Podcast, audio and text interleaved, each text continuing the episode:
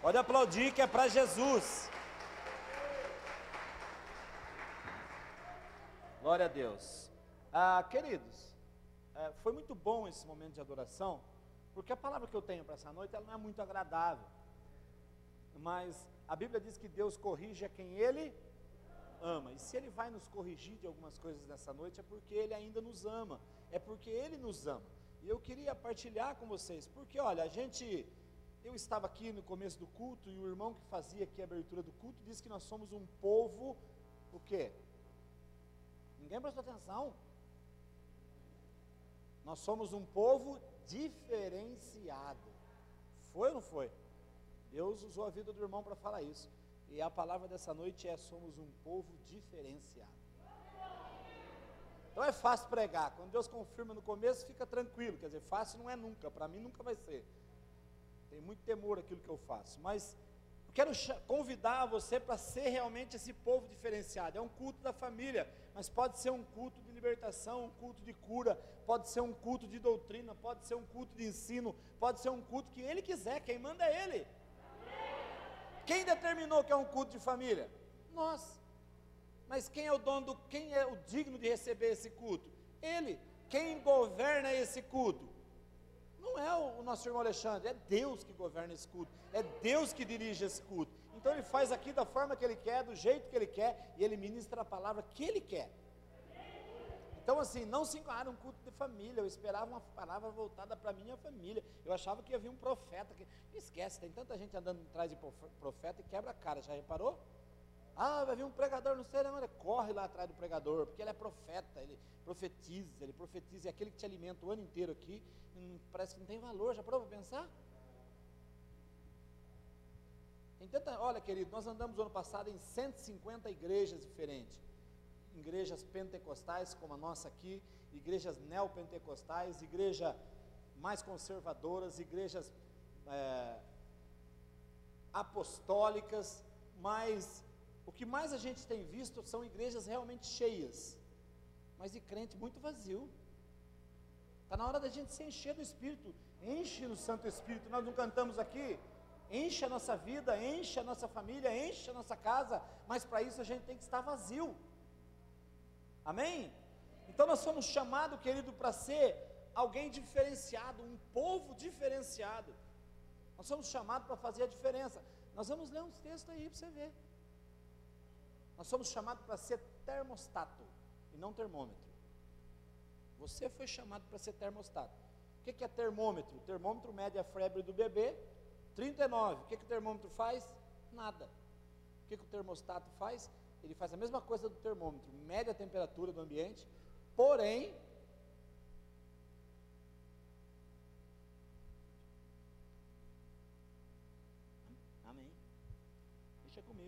Achei que ele ia tomar o microfone de mim. Falei, será que não vai deixar eu pregar? É, o termostático mede a temperatura como termômetro. Porém, se a temperatura não estiver de acordo com o que ele está programado, ele aciona o motor da geladeira, o motor do ar-condicionado e muda o ambiente. Foi para isso que nós somos chamados para medir o ambiente onde nós estamos e acionar o poder do Espírito Santo e mudar o ambiente. Entendeu? É para isso que nós somos chamados. Então, abra sua Bíblia comigo. No Evangelho de Jesus, segundo escreveu Mateus, capítulo 5. Sabe, queridos, abra a Bíblia aí, Mateus, eu quero falar algo. Para você entender o que vai ser pregado aqui nessa noite. Quem achou, diga amém. Quem não achou, diga, me espera um pouquinho.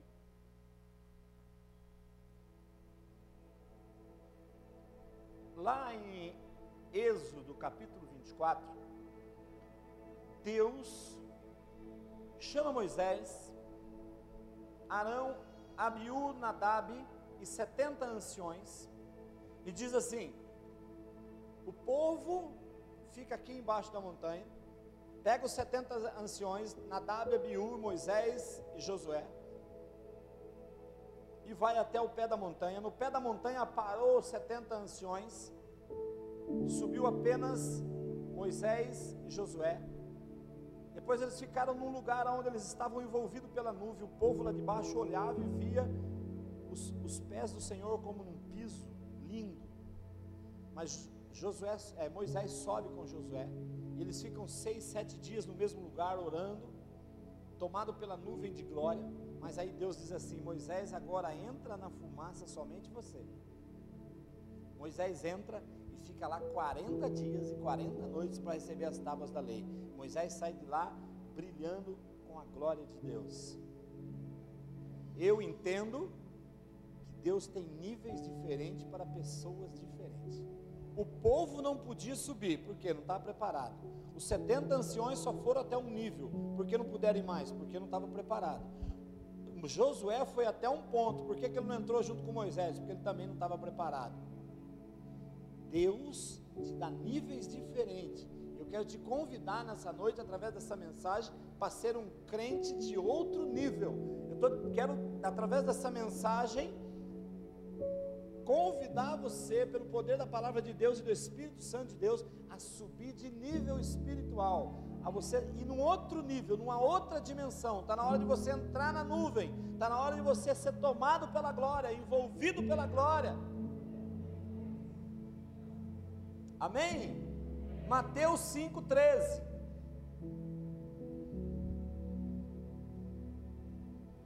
Diz assim: Vós sois sal da terra. E se o sal for insípido, com que se há de salgar? Para não mais presta, senão para lançar fora e ser pisado pelos homens. Versículo 14: Vós sois,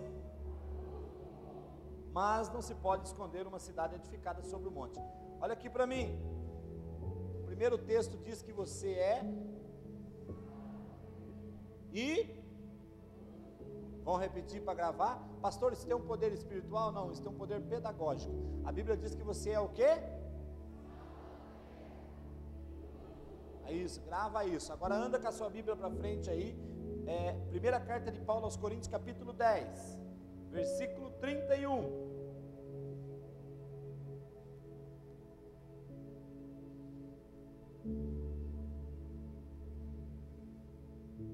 Vamos ler bastante a Bíblia, que pelo menos se o pregador não prega nada, a gente leu a Bíblia.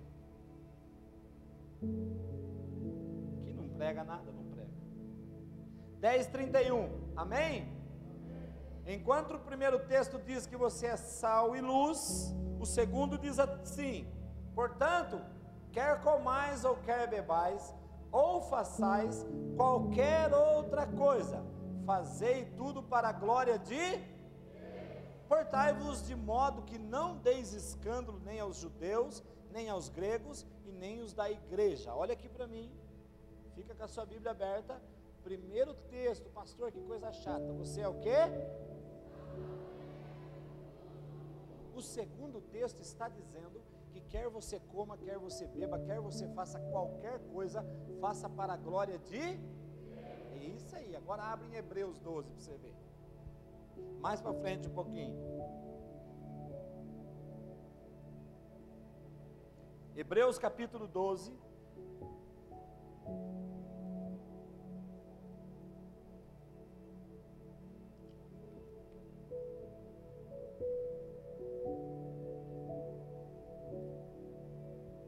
Quem achou, diga amém. Hebreus 12, 1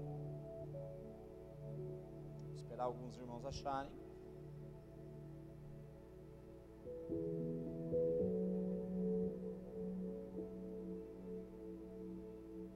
Diz assim: Portanto, nós também, pois que estamos rodeados de tão grande nuvem de.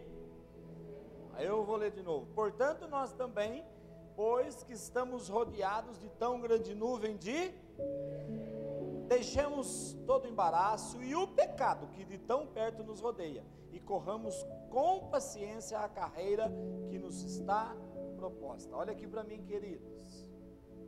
Antes de você sentar e antes de eu orar um pouquinho, eu quero que você entenda isso. O primeiro texto diz que você é sal da terra, que você é luz do mundo. O segundo texto diz que você coma, beba, faça qualquer outra coisa, faça para a glória de Deus. E o terceiro texto diz assim: que nós estamos rodeados de tão grande nuvem de. É isso aí. Além da gente ser diferenciado, fazer tudo para a glória de Deus, o povo está de olho em nós. Bota a mão no teu coração, feche os teus olhos. Senhor, em teu nome, Jesus, nós lemos a tua palavra. Agora ministra aquilo que o Senhor quer ministrar, fala aquilo que o Senhor quer falar, mesmo com a minha loucura, com a minha ignorância. Mas o Senhor encontrou algo de bom em mim e me trouxe aqui hoje para ministrar. Então fala com o teu povo, assim como o Senhor já falou comigo. Pai, em teu nome, Jesus, eu oro. Eu oro para que a tua palavra entre no coração dos teus filhos e traga transformação, assim como tem trazido na minha dia após dia. Assim eu oro e te agradeço em nome de Jesus. Amém, meus irmãos? Podeis assentar dando glória a Deus.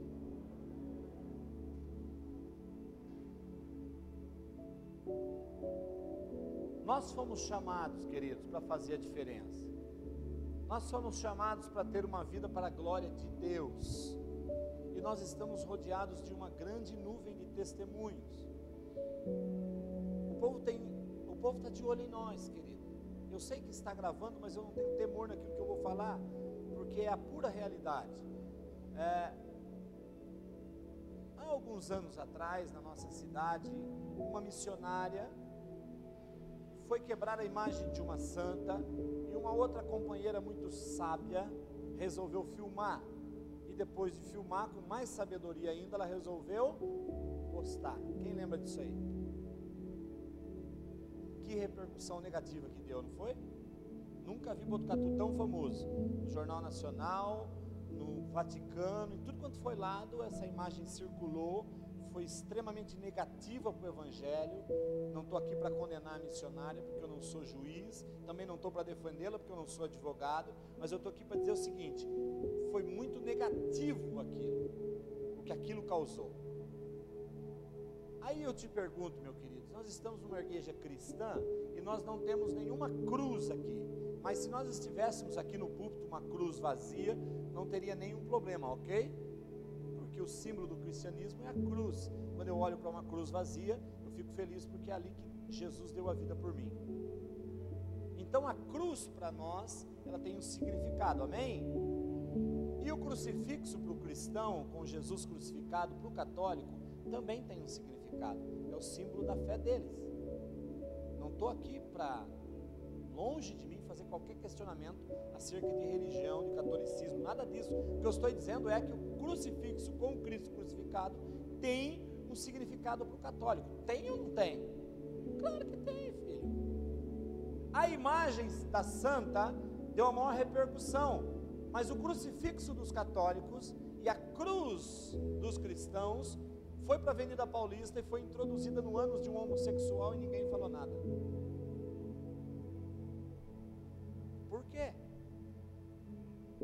Para dar muito mais repercussão? É que, querido, a tão grande nuvem de testemunho não está em cima daquele povo, está em cima de. É isso aí. Não diga nós, não, que fica muito generalizado. Diga assim, em cima de mim. O povo está de olho na gente. Crente, querido, falei ontem para os jovens: crente é que nem avião. Avião, quando está voando, não é notícia, mas cai para ver que notícia que vira. Crente é a mesma coisa. Quando está na igreja, firminho, cultuando, adorando a Deus, certinho aqui, ninguém fala nada. Mas cai para ver, querido. Pega um menino desse que eu falei aqui, um, chamo de menino porque serve de meu filho, mas pega um, um como o Mateus, por exemplo, está aqui há anos na igreja, tropeça para ver a repercussão que dá na cidade. Por quê? Porque ninguém está de olho em quem está lá fora fazendo besteira. Se o menino lá fora beber, se embriagar, bater o carro, ninguém dá bola. Pega o Mateus, toma uma cervejinha, bate o carro, você vê o que acontece, querido. O povo está de olho, a testemunha está de olho, é no Mateus, não é no povo lá de fora. Quem está entendendo, diga amém. O povo está de olho em nós, está na hora da gente subir de nível. Eu quero te convidar nessa noite e ministrar para você algumas coisas que nós precisamos melhorar. Não é culto de doutrina, mas eu senti no coração de falar e eu vou falar. Primeira coisa que eu quero falar para você que está na hora de subir de nível, de ser sal, de ser luz, de ser para a glória de Deus e deixar as pessoas olhar e ver algo diferente em nós. Primeira coisa, aparência, meu querido. Ô pastor, o que é aparência? É o que vocês estão vendo. É o que eu vejo em vocês. Aparência, simples assim. Como eu disse, pregamos em 150 igrejas. Outro dia eu fui pregar num, num congresso de jovens, o ano passado. Ia ter muitos jovens, e antes de mim ia pregar um menino. Diz que o menino pregava demais. Esse menino é promissor, vai pregar no mundo inteiro. Falei, poxa, vou ver esse menino pregar. E a minha dificuldade é que se ele pregar muito, eu vou pregar depois dele, estou lascado. Falei, eu vou mais cedo, vou ver esse menino pregar. Cheguei lá, de fato o menino tem uma palavra boa sim.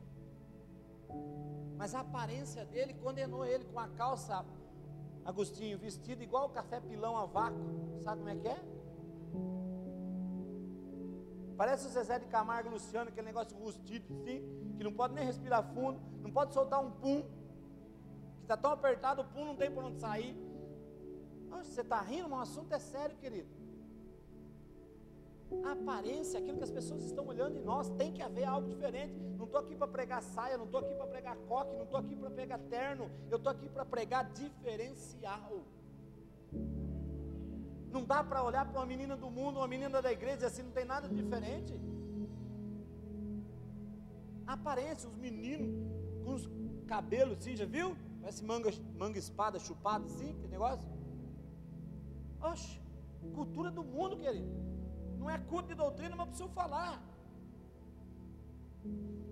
Uns meninas vestidas igual pericrente, já viu? Pericrente?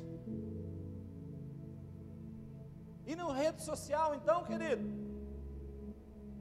Vai para a rede social do crente para tu ver.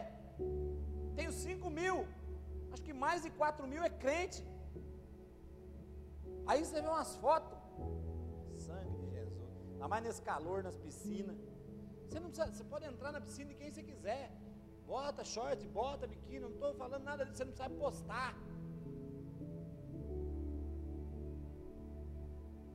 Aí, umas irmãs,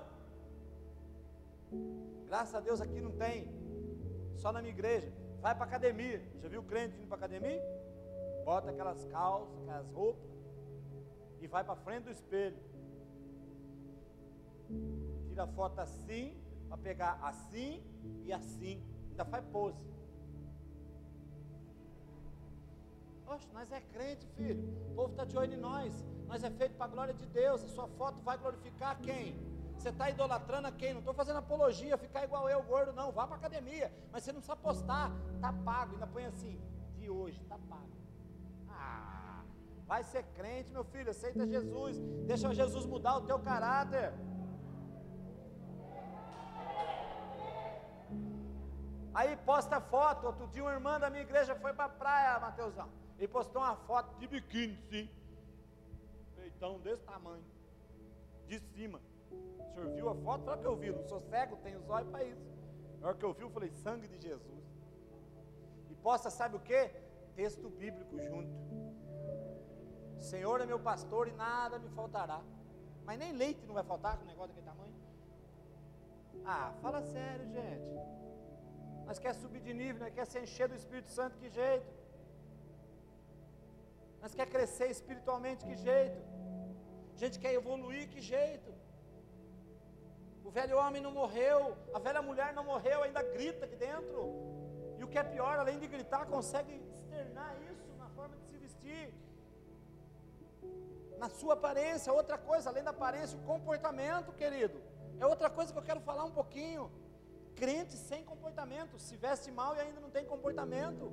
Olha aqui, eu sei que está mais light, é, é, agora na época do calor, eu, eu não gosto de gravata, querido. tenho uma dificuldade com gravata, não gosto, prefiro assim. Estou vestido igual crente ou não estou? Mais ou menos, né? Mas eu estou vestido decentemente, estou escandalizando da forma que eu estou vestido? Não, mas eu preciso ter comportamento sou convidado para pregar, senta aí no, fundo da igreja, senta aí e fica assim. Isso é comportamento. Isso é, é o jeito que você se porta. Você já viu aquele ditado aí? Crente não, crente não bebe, mas come, que é uma beleza. Quem já viu isso aí? Toma isso é do diabo para a tua vida, rapaz. Todo mundo come, por que nós que tem levar fama de guloso? Vai para cada. Outro dia eu fiz salada para os jovens em casa. Convidei, faz uns anos já, uns 8, 10 anos. Vou fazer um lanche para os jovens, vamos lá em casa. Teve jovem que comeu sete x salada, meu irmão. Comportamento. Postura, é para a glória de Deus. Ó, você quer um exemplo de comportamento? Fui pregar numa igreja dia, eu tenho história para contar. Uma igreja linda, igual a essa daqui, cheia, mas saindo gente pelo ladrão. Preguei, foi uma benção. No final do culto, estou assim, conversando com os irmãos, vem duas irmãzinhas assim, daquelas bem. Já olhei na, na aparência, falei, não convenceu, hein? E veio marchando pro meu lado assim. Aí, pastor Val, pastor Val, oi filho. Ah, eu gosto demais da sua pregação, pastor. Eu dou risada, eu me divirto. Nunca ninguém fala que o Espírito Santo falou, mas fala que dá risada. Mas tudo bem, pelo menos alguma coisa causa na pessoa. Aí eu falei assim: que bom, filha, Deus te abençoe. Alguém que gosta de me ouvir então? Não, pastor, eu gosto demais. Posso tirar uma foto com o senhor? Bom, tudo bem, filha, vem aqui do meu lado. Aí tirou uma foto. Aí veio a outra também, tirou foto. Aí ela falou: assim, pastor, mas eu gosto demais das suas pregações. Eu falei: que bom, filha, Deus te abençoe, viu? Espero encontrar você também aí em outros eventos, aí, gente. Aí, pastor, eu posso te dar um beijo? Parece videogame, está subindo de nível, entendeu?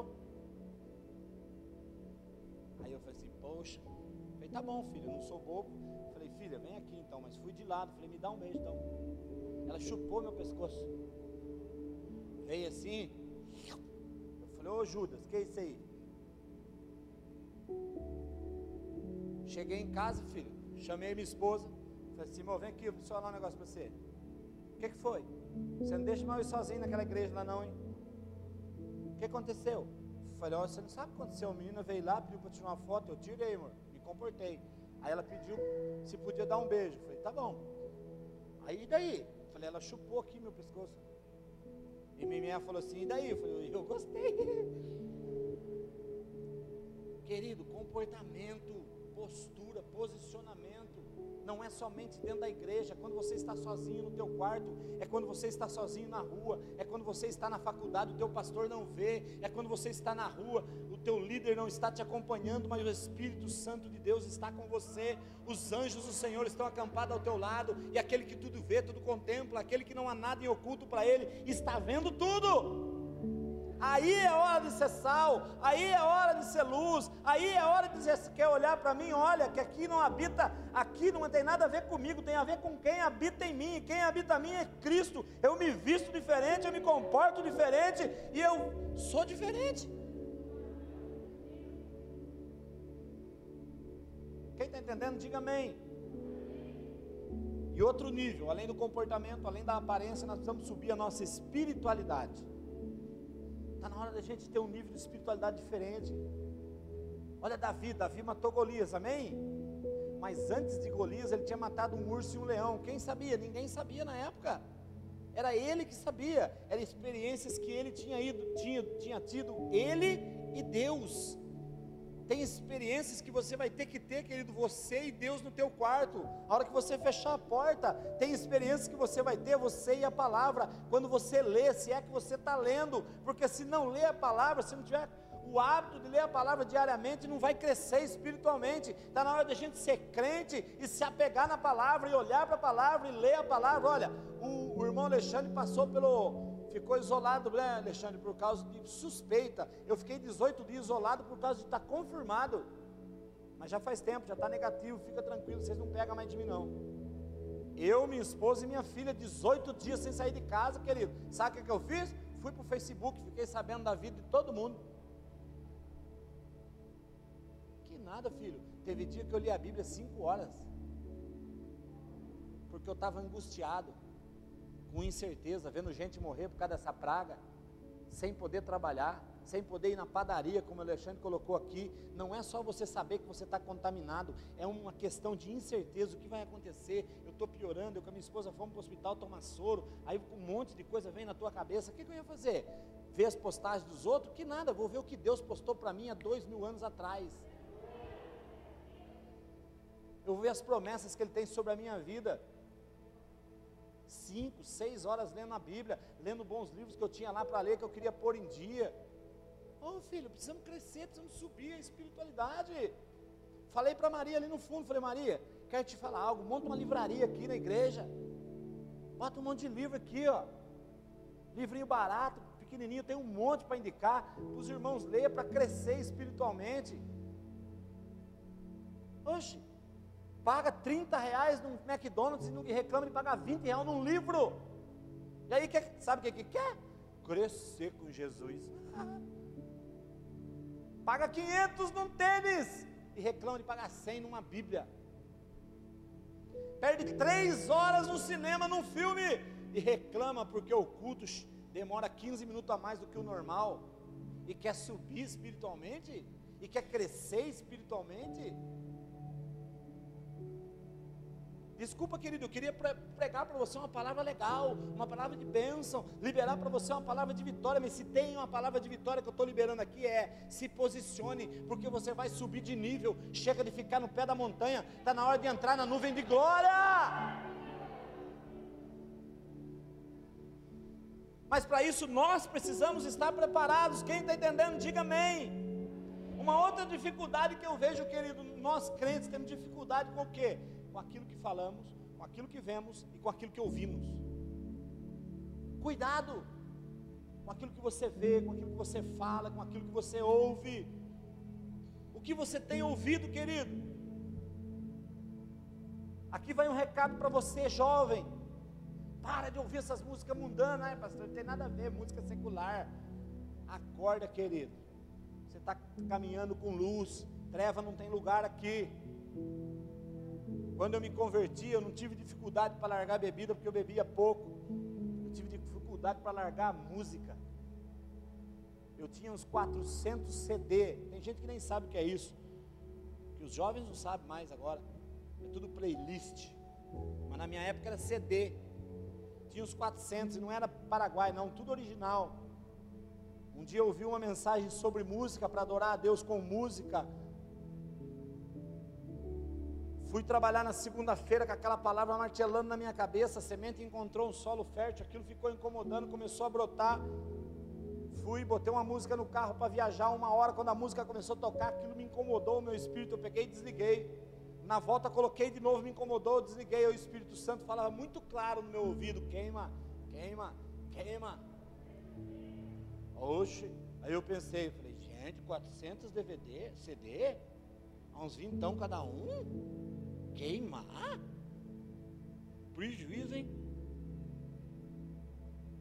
Prejuízo é desagradar a Deus. Isso que é prejuízo. Sabe o que eu fiz? Cheguei em casa, juntei tudo aquela cedezaiada que eu tinha, chitãozinho chororó, só para contrariar, que eu gostava. Juntei tudo numa pia, assim, falei, vou meter fogo nesse trem. Aí o Satanás escondeu o fósforo. Procurei o fósforo na casa inteira, não achava. Procuro, procuro. Falei, acho que é sinal para mim não queimar. Liguei para minha esposa, mulher, um negócio fantástico. Onde você está? Eu falei assim, eu estou na porta da cozinha encostado. Então vira para dentro da casa. Virei. Ela falou assim, dá três passos para frente.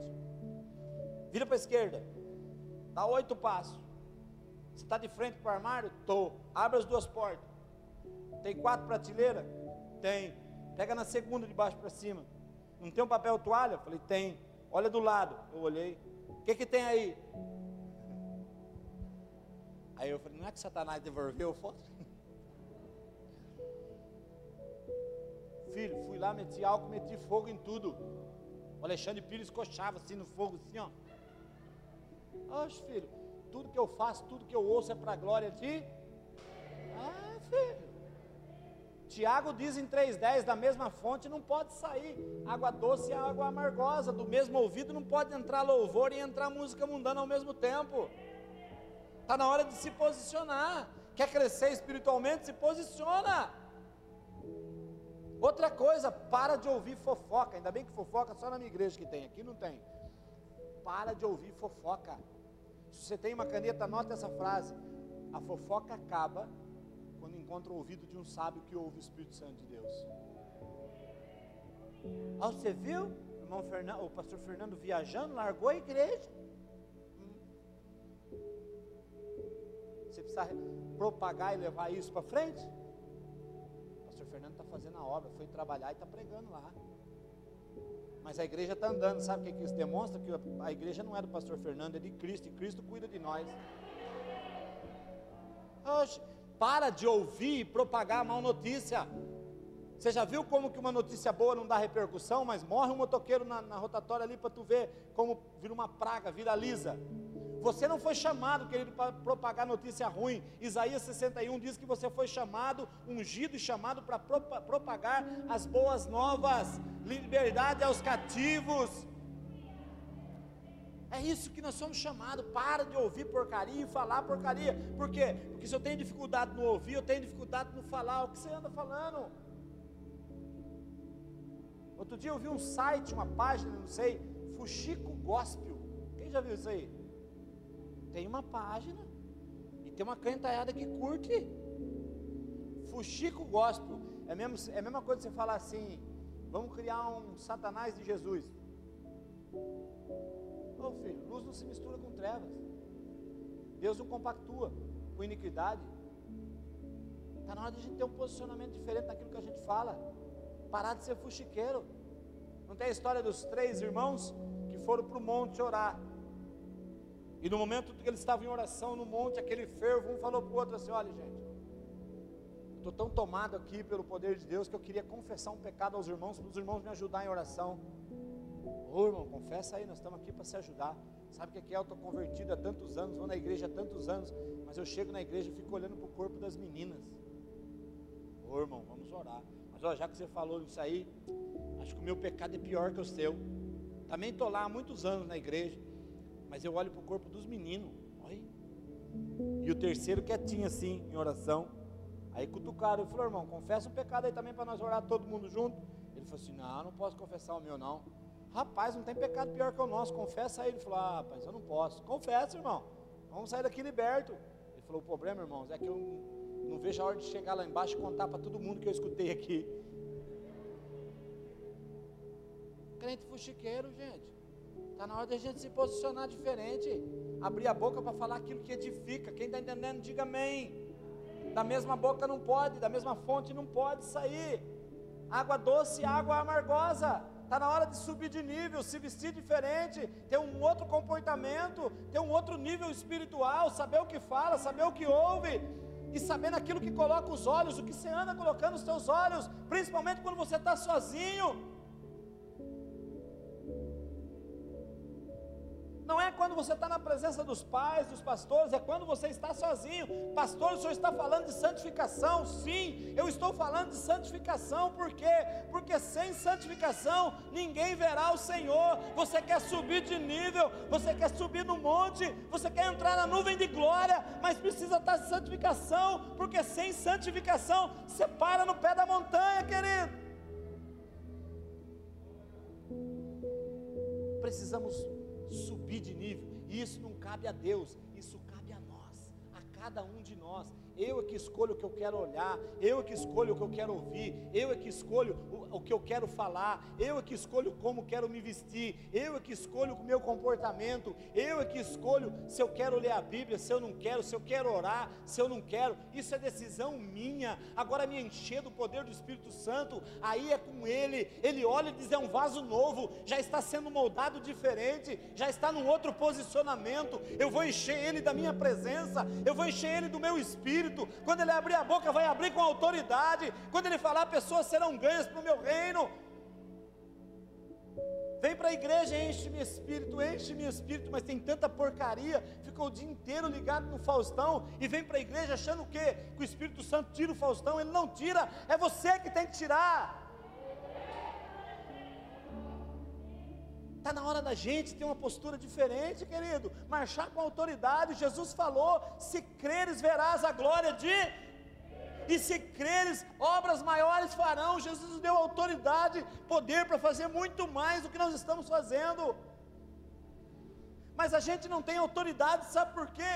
Porque a gente não entendeu ainda, querido, que nós, Jesus falou assim para a prostituta, para aquela adúltera no poço: se você beber da água que eu lhe der, você nunca mais vai ter sede. E se fará em você uma fonte que jorra para a vida eterna. Sabe o que é isso? Jesus estava dizendo: a fonte brota em você agora. Você me recebeu, você tem a fonte. Mas a gente não se posiciona tendo a fonte a gente entulha a, fonte, a gente enche de lixo a fonte, e pessoas do nosso lado, da nossa família, da escola, do trabalho, morrendo de sede, e a gente com a fonte cheia de lixo, não pode nem oferecer para os outros, e quando oferece, os outros acabam morrendo de sede do nosso lado. Nós temos autoridade para matar a sede do mundo. Nós temos a fonte, a fonte de água viva habita em nós. Quero que você saia daqui hoje com essa palavra latejando na tua mente. Eu preciso fazer a diferença na minha casa, na minha família, no meu trabalho. Não é aqui que você faz a diferença, é quando você bota o pé dali para fora. Tem gente orando em línguas, coisa mais linda de ver, mas quando abre a boca não consegue controlar a língua. Está na hora da gente ser o povo diferenciado que Deus nos chamou para ser. Quem está entendendo, diga amém. A Bíblia diz que vós sois sal e luz. O texto que nós lemos diz que você tem que fazer tudo para a glória de. E o texto de Hebreus diz que nós estamos rodeados de tão grande nuvem de testemunho. Quando você andar com essa palavra no teu coração, eu sou sal. Botei o pé aqui, eu tenho que fazer a diferença. Eu sou luz. Se tem trevas aqui, eu vou liberar a palavra na autoridade que Jesus me deu no nome dele e eu vou clarear esse lugar. Mas sabe o que tá, sabe o que seria muito simples, queridos? A gente chega hoje, por exemplo, numa indústria muito famosa nossa aqui de ônibus. Eu chegar lá hoje para o diretor da empresa e dizer assim para ele: Quais são os seus melhores funcionários? Quais são os seus funcionários mais exemplares? E ele virar para mim e falar assim: Olha, Val, os melhores que eu tenho aqui são os crentes. Esses não me dão trabalho. Você acha que ele vai falar? Nós cuidamos de uma instituição aqui na cidade. E a igreja tomou a seguinte diretriz: só vamos contratar povo de Deus. Pensa no trabalho que dava. O crente não conseguia trabalhar junto com o crente. E quer morar no mesmo céu. Seria muito mais fácil, seria lindo eu chegar nas escolas e nas faculdades aqui e dizer assim para o diretor: quais são os melhores alunos? Os crentes. Esses são top, educados, não me dão trabalho, só canta louvor, não fala um palavrão no pátio, respeita professor. Esses meninos são demais. Será que se eu for lá eu vou ouvir isso? Não. Sabe o que acontece? Eu, como crente, não vou nem falar como pastor, como crente, eu entro na indústria, ao invés de eu ser luz, eu me misturo com as trevas. Como crente, eu entro na faculdade, eu entro na escola, e ao invés de ser sal, eu me tempero com o mundo, com as porcarias que há nele. Posicionamento, querido, isso não tem nada a ver com Deus, isso tem a ver com cada um de nós. Nós somos sal, nós somos luz, tudo que nós fazemos tem que ser para a glória de Deus. Quem está entendendo, diga amém. Sabe, queridos, sei nem se eu ajudo a câmera, mas eu vou descer que eu gosto de ficar perto. Quero terminar a mensagem. Quero terminar a mensagem. Quero contar para você uma história, eu acho que não contei aqui da outra vez, mas eu quero contar agora. O fazendeiro, a Bíblia diz assim, Isaías 40, 31, que aqueles que esperam no Senhor voarão como águia. Diz que um fazendeiro subiu a montanha um dia para caçar e achou o ninho de uma águia no meio das pedras. E viu o filhote, achou lindo o filhote da águia. O que, que ele fez? Levou para a fazenda. Vou criar esse bichinho lá embaixo. E criou junto com as galinhas aquela águia. Um tempo depois, a galinha tem uns 30, 40 centímetros, aquela águia tinha 3 metros de envergadura de uma asa na outra. Nem dava para perceber ela no meio das galinhas. Um tempo depois chega um, chega um biólogo na fazenda, olha para aquilo e diz: O que, que, é isso aí? O fazendeiro para zoar falou: Isso aí é minha galinha gigante. Você é louco, galinha gigante? Isso aí é uma águia de rapina, coisa mais linda, rapaz. Não, isso é uma galinha. Era uma águia, mas agora é uma galinha. O fazendeiro, o biólogo não se contentou, falou: Você é louco, rapaz? Isso é uma águia. Ela voa, não voa, voa. Vou provar para você que ela voa. Pegou a águia no braço e disse assim: Você voa, você é uma águia impulsionou ela, olhou para o chão, viu as galinhas, deu um rasante e continuou ciscando com as galinhas. O biólogo ficou invocado, falou, será que apagou tudo do cérebro da galinha, da, da águia? Não, vou levar ela mais alto, levou ela em cima da, da casa, fez o mesmo processo, você vai voar, filho, impulsionou ela, de novo ela olhou para as galinhas, voou e continuou ciscando com as galinhas. O biólogo ficou invocado, falou, peraí, Vamos levar ela então. Foi embora. Um mês depois ele voltou e falou assim: ó, vamos levar ela mais alto um pouco. Pegou ela no carro, subiu no pico, no ponto mais alto da montanha. E lá ele fez o mesmo processo. A águia olhou para baixo, não viu nada, não viu as galinhas. Só olhou para frente e viu o sol da justiça. Disse: agora você vai voar, filho. Impulsionou ela, aquela águia bateu as asas para nunca mais voltar. Por que você está contando essa história, pastor? Porque Deus nos chamou para ser Nós podemos até ficar ciscando no mundo e se comportando como galinha, mas nós somos chamados para ser águia. Olha para o irmão que está do teu lado, com muito respeito, se ele for uma mulher, porque nós estamos falando de, de galinha, aquele bichinho penoso. Diga assim: você não é galinha, você é águia. E para terminar essa mensagem, você precisa aprender algumas características da águia. Primeira delas, sabe irmão Sérgio. Nos Estados Unidos tem um corvinho desse tamanho assim. Pensa num bichinho invocado. Não é igual ao nosso urubu que é grandão. É um corvinho assim pequeno. Sabe o que esse corvinho faz, irmão? Ele é preguiçoso. Ele não quer voar. Sabe o que, é que ele faz? Ele, quando a águia está voando, ele pousa em cima das costas dela. e voa nas costas dela. A águia tenta se livrar dele, mas ele tem uma garra, ele gruda nas, nas penas dela e vai embora, voando em cima dela, de preguiça. Mas a águia é esperta. Sabe o que a águia entendeu? Que ela pode voar muito alto. E que quando ela voa muito alto, o ar fica rarefeito, falta oxigênio. Ela respira muito bem, mas o corvo não respira. O que, que ela faz para se livrar do corvo? Voa mais alto. Tem corvo montado nas suas costas, quer caminhar com você, quer namorar com você, chama a águia, chama a águia. Se não for águia, começa a voar alto na oração, começa a voar alto no jejum, começa a voar alto na palavra que os corvos têm que cair fora, meu querido. Uma outra característica da águia que eu termino a mensagem. Sabe o que a águia faz para comer?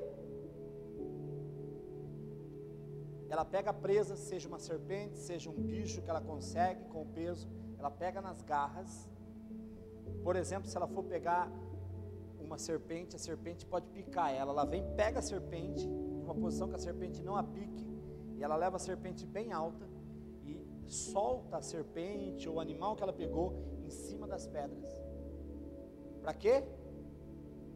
Para quê? Para morrer. Aonde a águia é melhor? No ar. Ela pega a batalha e leva para o campo onde ela é mais forte. Ela não luta com o adversário, campo que ela não é forte. Para de lutar com seu adversário aonde você não é forte. Você é forte na oração, você é forte no espírito. A carne é fraca, mas o espírito é forte. Está na hora de você pegar a tua batalha e começar a levar para o campo espiritual, para o campo da oração, para o campo do clamor. Está na hora de você buscar lutar em lugares diferentes. Para de querer enfrentar com as tuas forças. Você foi chamado para ser águia. Seja águia, se posicione como águia. Aprenda com a águia e voe como águia. Deus não te chamou para ser galinha. Quem está entendendo, diga amém. Não dá mais para ser galinha, querido. Ficar ciscando no canteiro do mundo para comer migalha, enquanto o rei dos reis preparou um banquete para a gente.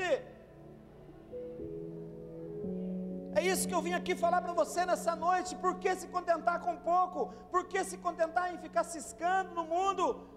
Se o mestre chamou a gente, senta no banquete, senta na mesa, porque eu vou servir o banquete. Eis que estou à porta e bato. Se você abrir a porta, eu entrarei e eu cearei contigo. Quem está entendendo, diga amém. Quantas águias eu tenho aqui, diga amém. Quantas galinhas eu tenho aqui, diga glória a Deus. Ainda tem umas galinhas aqui, gente. Brincadeira, olha aqui para mim. Nós não estamos tomando posse do verdadeiro poder que Jesus nos deu. Sabe o que a gente faz quando a gente não toma posse? A gente minimiza o sacrifício da cruz. A gente transforma o sacrifício em um mero sacrifício, quando na verdade foi não foi um sacrifício, foi o sacrifício depois dele, nenhum mais, somente ele.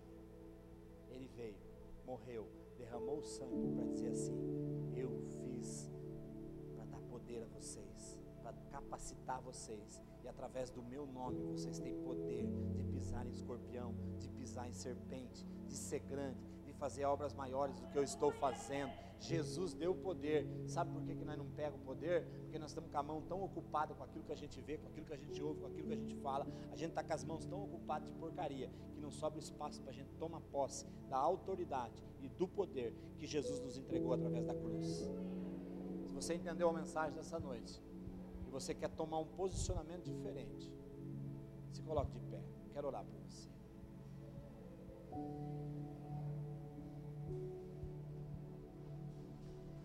Pastor, existe algo na minha vida e foi ministrado aqui, eu preciso me policiar mesmo.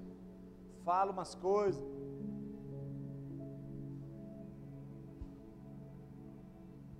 Escuto umas modas de viola. Outro dia eu me peguei cantando, que tiro foi esse? É, que tiro foi esse? Que tiro foi? Lembra dessa música? Estava no carro com o irmão e aí eu tiro foi esse? Que tiro foi esse? Aí o irmão me olhou, pastor, que isso? Falei, que tiro foi esse que eu dei no Satanás? Falei, deixa eu acabar de cantar, irmão. Está na hora da gente se posicionar como luz, como sal.